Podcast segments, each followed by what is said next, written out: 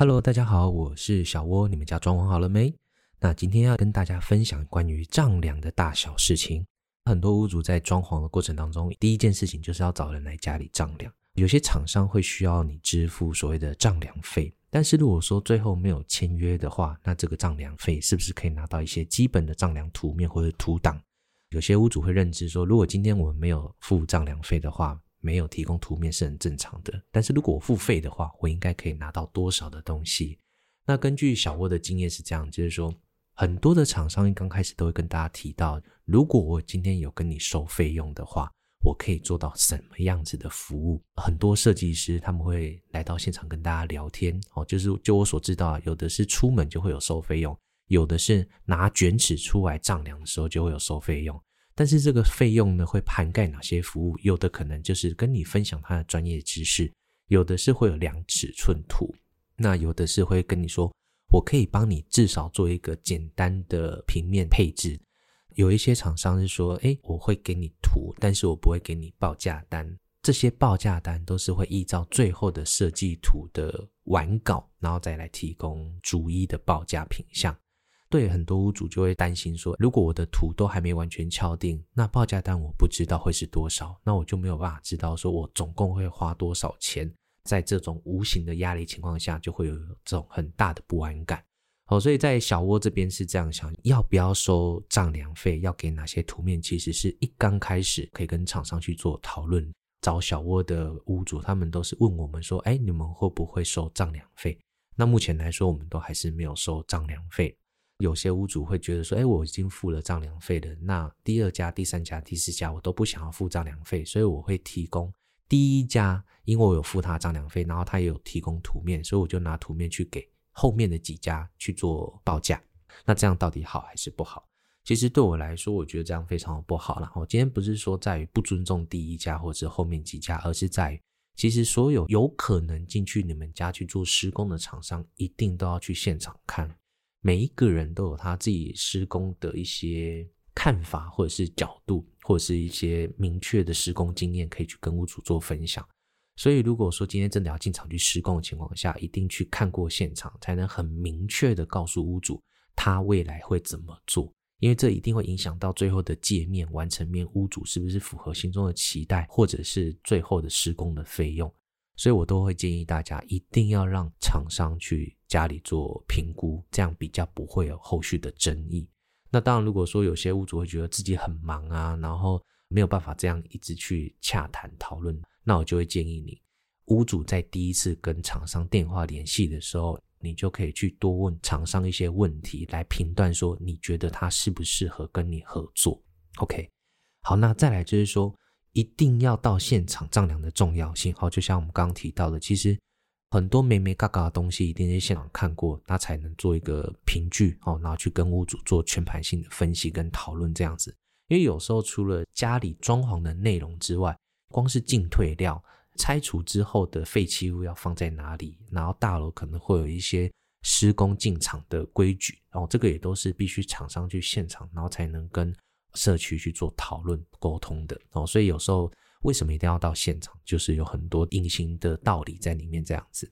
家里如果很乱的话，可以丈量吗？那丈量在量什么？根据小窝的经验，家里乱是很正常啊，因为其实人只要一多，或者是说很久没有清理打扫的情况下，一定都会比较乱。小窝曾经有去丈量过家里，进去就是有很浓的湿气，然后家里又有养狗。所以那个进去就是真的是很难受，但是还是要丈量嘛，或者是说家里有很多的蟑螂爬来爬去之类的，哦，小我也都是有遇过，甚至看不到地板，不晓得脚可以踩在哪里的。去到现场丈量，其实最主要都是聊家里的大概的格局、尺寸是多少，哦，我们才可以依照尺寸下去做评估。那再来就是说，依照你的个人的需求去评估，说你想要做天花板，想要做厕所，想要做地板。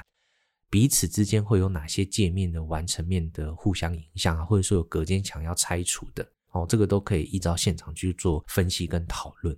那根据过往的丈量亲身经历啊，其实有一些比较不建议屋主们去做的事情啊，包含什么呢？假设今天屋主像我刚刚提到，他真的很忙，然后他希望压缩自己丈量时间，同时间找了五组以上的厂商来到现场讨论。对于小窝来说，其实这么多人同时在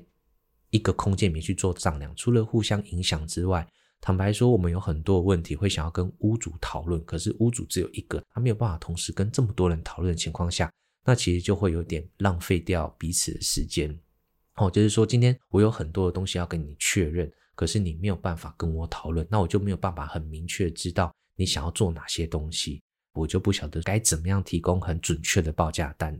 价格这件事情，很多人都蛮在乎的，所以就变成说。以后有争议都是从价格上有争议，然后再就是施工的一些细节，所以才会说，哎，如果说真的一次要约很多组的话，你要知道每一组厂商至少间隔一个半小时到两个小时哦，至少对我来说，我都会希望有这样子的时间配置。那有一些比较让人家印象深刻，就是有些屋主他其实对我们都会蛮客气，还是说去丈量的时候，他就会请个饮料喝一下，然后再开始讨论。那有一些屋主比较特别，自己家人彼此之间都还没有讨论完整的情况下，就找我们去丈量。那其实我们也没有办法给予一个很明确的方向，只能提供过往的经验。也就是说，小窝曾经进去一个房子里面丈量，从下午两点讨论到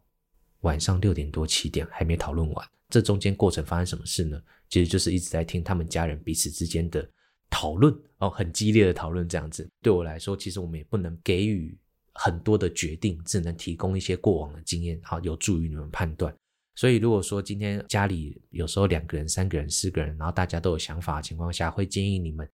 针对一些个人的私领域的部分去做决定。那再来就是针对公领域的地方，大家先有一个初步的共识。那其实不一定在丈量的时候就一定要做决定，因为有时候还会牵涉到什么